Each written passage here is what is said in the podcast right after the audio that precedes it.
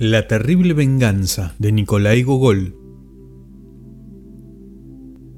En el oscuro sótano de la casa del amo Danilo y bajo tres candados, yace el brujo, preso entre cadenas de hierro, más allá, a orillas del Níper, arde su diabólico castillo y olas rojas como la sangre baten lamiéndolas sus viejas murallas. El brujo está encerrado en el profundo sótano no por delito de hechicería ni por sus actos sacrílegos, todo ello que lo juzgue Dios. Él está preso por traición secreta, por ciertos convenios realizados con los enemigos de la tierra rusa y por vender el pueblo ucranio a los polacos y quemar iglesias ortodoxas. El brujo tiene aspecto sombrío. Sus pensamientos negros como la noche se amontonan en su cabeza. Un solo día le queda de vida al día siguiente tendrá que despedirse del mundo, al siguiente lo espera el cadalso, y no sería una ejecución piadosa, sería un acto de gracia si lo hirvieran vivo en una olla o le arrancaran su pecaminosa piel. Estaba huraño y cabizbajo el brujo. Tal vez se arrepienta antes del momento de su muerte, pero sus pecados son demasiado graves como para merecer el perdón de Dios. En lo alto del muro hay una angosta ventana enrejada. Haciendo resonar sus cadenas, se acerca para ver si pasaba su hija. Ella no es rencorosa, es dulce como una paloma, tal vez, tal vez se apiade de su padre, pero no se ve a nadie. Allí abajo se extiende el camino, nadie pasa por él. Más abajo aún se regocija el Nipper, pero ¿qué puede importarle al Nipper? Se ve un bote pero ¿quién se mece? Y el encadenado escucha con angustia su monótono retumbar. De pronto, alguien aparece en el camino. Es un cosaco y el preso suspira dolorosamente. De nuevo está todo desierto. Al rato ve que alguien baja a lo lejos. El viento agita su manto verde una cofia dorada arde en su cabeza. Es ella. Él se aprieta aún más contra los barrotes de la ventana. Ella, entre tanto, ya se acerca. Caterina, hija mía, ten piedad, dame una limosna. Ella permanece muda, no quiere escucharlo, tampoco levanta sus ojos hacia la prisión, ya pasa de largo ya no se la ve. El mundo está vacío. El Nipper sigue con su melancólica canción y la tristeza vacía el alma. Pero, ¿conocerá el brujo la tristeza? El día está por terminar. Ya se puso el sol, ya ni se lo ve. Ya llega la noche. Está refrescando. En alguna parte muge un buey. Llegan voces. Seguramente es la gente que vuelve de sus faenas y está alegre. Sobre el níper se ve un bote, pero ¿quién se acordará del preso? Brilla en el cielo el cuerpo de plata de la luna nueva. Alguien viene del lado opuesto del camino, pero es difícil distinguir las cosas en la penumbra. Pero, pero sí, es Caterina que está volviendo. Hija, por el amor de Cristo, ni los feroces lobeznos despedazan a su madre. Hija mía, mira al menos a este criminal padre tuyo. Ella no lo escucha y sigue su camino. Hija, en el nombre de tu desdichada madre. Ella se detuvo. Ven, ven a escuchar mis últimas palabras. ¿Para qué me llamas, apóstata?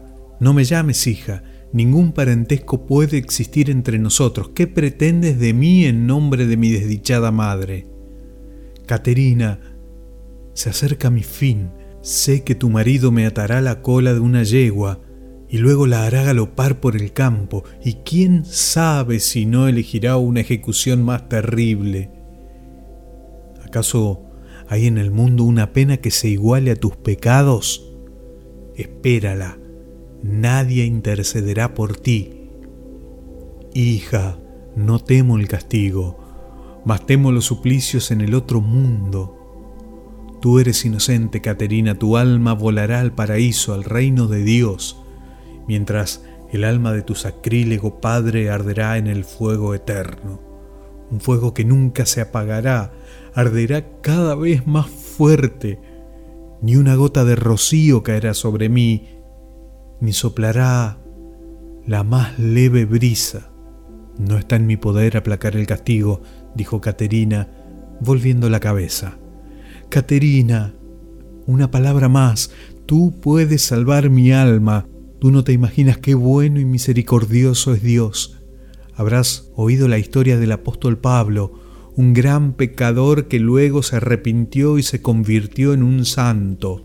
¿Qué puedo hacer yo para salvarte? respondió Caterina. ¿Acaso yo, una débil mujer, puede pensar en ello? Si pudiese salir de aquí, renunciaría a todo y me arrepentiría, confesaría mis pecados, me iría a una cueva, aplicaría ásperos silicios sobre mi cuerpo y día y noche rogaría a Dios. No solo no comería carne, ni siquiera pescado comería, no cubriría con ningún manto la tierra sobre la que me echara a dormir, y rezaría, rezaría sin descanso. Y si después de todo esto la bondad divina no me perdona, aunque sea solo la décima parte de mis pecados, me enterraría hasta el cuello en la tierra y me amuraría dentro de una muralla de piedra. No tomaría alimento, no bebería agua. Dejaría todos mis bienes a los monjes para que durante cuarenta días con sus noches rezaran por mí. Caterina se quedó pensativa. Aunque yo abriese la puerta, dijo, no podría quitarte las cadenas. No son las cadenas lo que yo temo, dijo él. ¿Crees que han encadenado mis manos y mis pies? No. Yo eché bruma en sus ojos, y en lugar de mis brazos les tendí madera seca. Mírame, ninguna cadena hay sobre mis huesos, añadió, surgiendo entre las sombras del sótano. Tampoco temería estos muros y pasaría a través de ellos, pero tu marido no se imagina qué muros son estos. Los construyó un santo ermitaño y ninguna fuerza impura puede hacer salir a un prisionero, pues la puerta tiene que abrirse con la misma llave con que el santo cerraba su celda. Una celda así cavaré para mí, pecador, el mayor de los pecadores. Escucha, yo te pondré en libertad, pero... ¿Y si me estás engañando? dijo Caterina, deteniéndose junto a la puerta. ¿Y si en lugar de arrepentirte, sigues hermanado con el diablo? No, Caterina, ya me queda poca vida. Ya, aunque no fuera a ser ejecutado, mi fin estaría cerca. ¿Es posible que me creas capaz de exponerme al castigo eterno? Sonaron los candados. Adiós. Que Dios, todo misericordioso, te ampare, hija mía, dijo el hechicero, besándola en la frente. No me toques, horrendo pecador, vete pronto, decía Caterina pero él ya había desaparecido. Lo he puesto en libertad, dijo ella, asustada y mirando con ojos enloquecidos las paredes. ¿Qué le diré a mi marido? Estoy perdida. Lo único que me queda es enterrarme viva y, sollozando, se dejó caer en el tronco que servía de silla al prisionero. Pero salvé un alma, dijo ella, quedamente. Hice una obra grata a Dios y mi marido es la primera vez que lo engaño. ¡Qué horrible! ¿Cómo podré guardar mi mentira? Alguien viene. Y es él, mi marido. Es él, mi marido, gritó desesperadamente y cayó a tierra desvanecida. Soy yo, mi niña, soy yo, mi corazón, oyó decir Caterina, recobrándose y viendo ante sí a la vieja sirvienta. La mujer, inclinada sobre ella, Parecía susurrar ciertas palabras y con su seca mano las salpicaba con gotas de agua fría. ¿Dónde estoy? Decía Caterina, incorporándose a medias y mirando a su alrededor. Ante mí se agita el níper y detrás de mí se alzan las montañas. ¿Dónde me has traído, mujer? Te he sacado en brazos de aquel sótano sofocante y luego cerré la puerta con llave para que el amo Danilo no te castigue.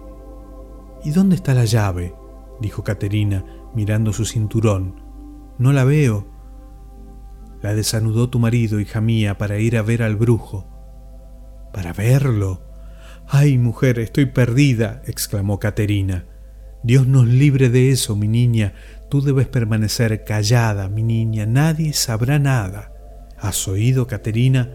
exclamó Danilo acercándose a su mujer. Sus ojos llameaban mientras el sable, tintineando, se balanceaba en su cinturón. La mujer quedó muerta de espanto. Él se escapó. El maldito anticristo.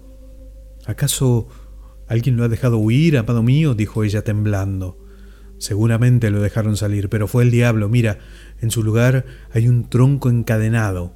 ¿Por qué habrá hecho Dios que el diablo no tema las garras cosacas?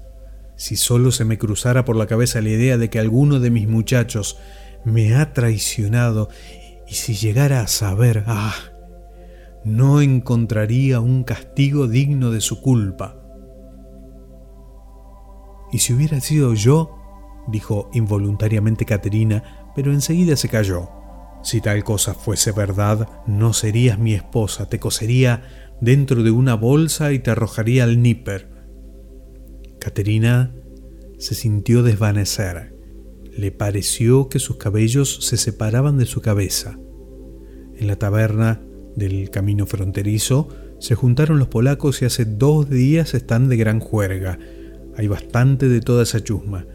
Se habrán juntado probablemente para una incursión. Algunos de ellos hasta llevan mosquete. Se oyen sonar las espuelas y tintinear los sables. Los nobles polacos beben, gritan y se vanaglorian de sus extraordinarias hazañas se burlan de los cristianos ortodoxos, llaman a los ucranianos sus siervos, retuercen con aire digno sus mostachos y se repantigan en los bancos con las cabezas erguidas. Está con ellos el cura polaco, pero ese cura tiene la misma traza de sus compatriotas, ni por su aspecto parece un sacerdote. Bebe y festeja como todos y con su impía lengua pronuncia palabras repugnantes. Tampoco los sirvientes se quedan atrás. Arremangándose sus rotas casacas como si fueran hombres de bien, juegan a los naipes y pegan con ellos en las narices de los perdedores, y se llevan mujeres ajenas. Gritos, peleas. Los señorones parecen poseídos y hacen bromas pesadas. Tiran de la barba al judío tabernero y pintan sobre su frente impura una cruz. Luego disparan contra las mujeres con balas de fogueo y bailan el krakowiak con su inmundo cura. Nunca se vio tal desvergüenza ni siquiera durante las incursiones tártaras. Es posible que Dios haya querido, permitiendo estas atrocidades, castigar los pecados de la tierra rusa, y entre el endemoniado rumor se oye mencionar la chacra del amo Danilo y de su hermosa mujer, allá, en la otra orilla del Níper. Para nada bueno se ha juntado esta pandilla. El amo Danilo se halla sentado en su habitación, acodado sobre la mesa. Parece meditar. Desde el banco, el ama Caterina canta una canción. Estoy muy triste, querida mía, dijo el amo Danilo. Me duele la cabeza, me duele el corazón. Algo me oprime. Se ve que la muerte anda rondando mi alma. Oh, mi amado Danilo, apoya tu cabeza en mi pecho. ¿Por qué acaricias en tu corazón pensamientos nefastos, pensó Caterina, pero no se atrevió a decirlo en voz alta. Se sentía culpable y le resultaba imposible recibir caricias de su esposo. Escucha, querida, dijo Danilo, no abandones jamás a nuestro hijo cuando yo deje esta vida. Dios no te daría felicidad si lo abandonaras, ni en este mundo ni en el otro. Sufrirán mis huesos al pudrirse en la tierra, pero más, mucho más, sufrirá mi alma. ¿Qué dices, esposo mío? ¿No eras tú quien se burlaba de las débiles mujeres? Tú, que ahora hablas como una de ellas, aún has de vivir mucho tiempo. No, Caterina. Mi alma presiente su próximo fin. Se vuelve triste la vida en esta tierra, se acercan tiempos asiagos. Cuántos recuerdos aquellos años que ya no volverán. Aún vivía con Asevich, gloria y honor de nuestro ejército. Veo pasar ante mis ojos los regimientos cosacos. Aquella sí fue una época de oro, Caterina. El viejo Hetman montaba en su caballo moro, en sus manos refulgía el bastón, mientras a su alrededor se agitaba la infantería cosaca. ¡Ah! cómo se movía el rojo mar de jinetes de Saporosi. El hitman hablaba y todos quedaban como petrificados, y el viejo lloraba cuando recordaba nuestras antiguas hazañas, aquellas luchas cuerpo a cuerpo. Ah, Caterina, si supieras cómo peleábamos con los turcos. En mi cabeza conservo una profunda cicatriz. Cuatro balas me han atravesado y ninguna de estas heridas ha terminado de curarse. ¿Cuánto oro arrebatamos entonces? Los cosacos traían sus gorras llenas de piedras preciosas. ¿Y qué caballos, Caterina? Si supieras qué caballos apresábamos entonces. No, ya no podré pelear como entonces. Parece que no estoy viejo, mi cuerpo se mantiene ágil, pero la espada cosaca se cae de mis manos. Vivo sin hacer nada y yo mismo ya no sé para qué vivo. No hay orden en Ucrania. Los coroneles y los esaúles riñen entre sí como los perros. No hay guía que los dirija. Nuestras familias de abolengo adoptaron las costumbres polacas, aprendieron su hipócrita astucia vendieron sus almas al aceptar la uña. Los judíos explotan al pobre. Oh, tiempos pasados. ¿Dónde han quedado mis años juveniles? Anda, muchacho, tráeme de la bodega un jarro de hidromiel. Beberé por nuestra suerte de antaño, por los tiempos idos. ¿Con qué vamos a convidar a las visitas, mi amo?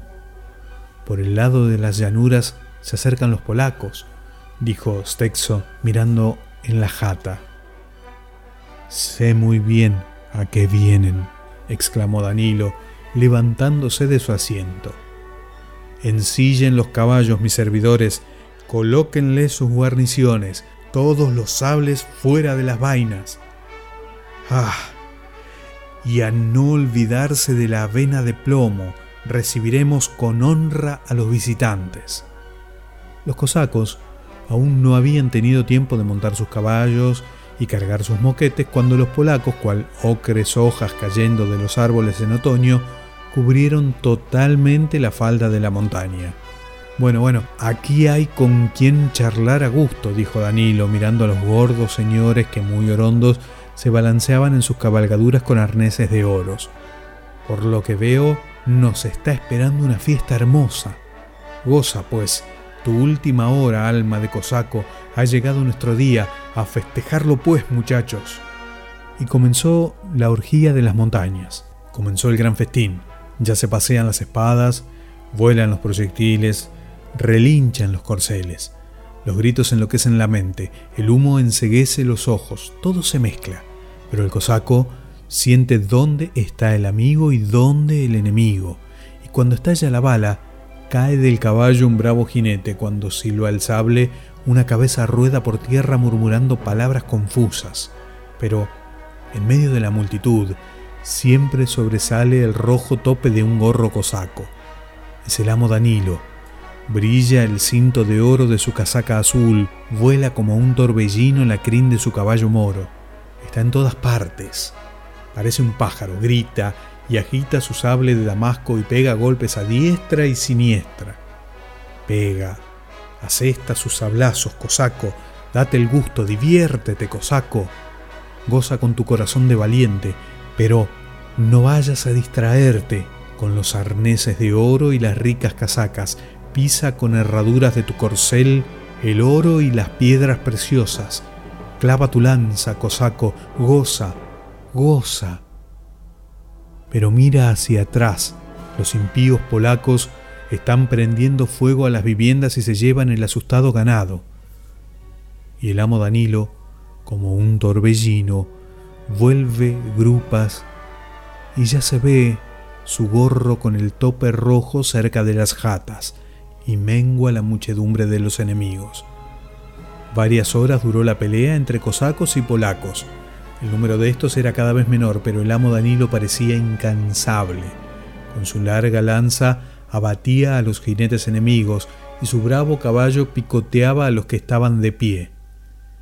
Ya queda libre de invasores el patio, ya huyen los polacos, ya los cosacos se abalanzan sobre los enemigos muertos para arrancar sus casacas adornadas de oro y los ricos arneses. Y el amo Danilo se disponía a reunir a su gente para iniciar la persecución cuando, de pronto, se estremeció.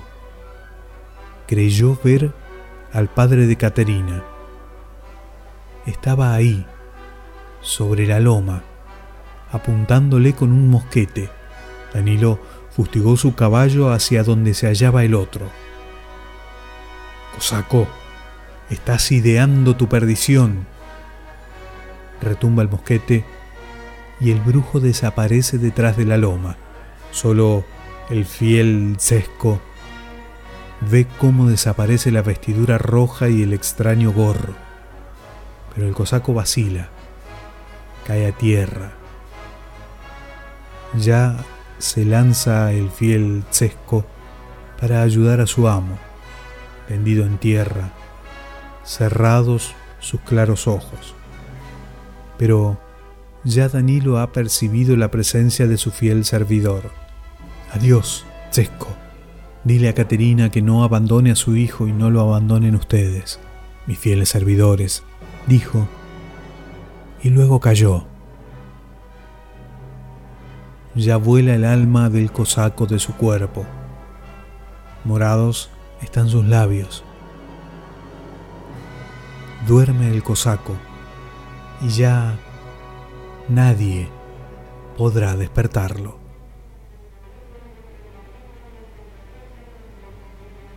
Escrito por Nikolai Gogol, La terrible venganza,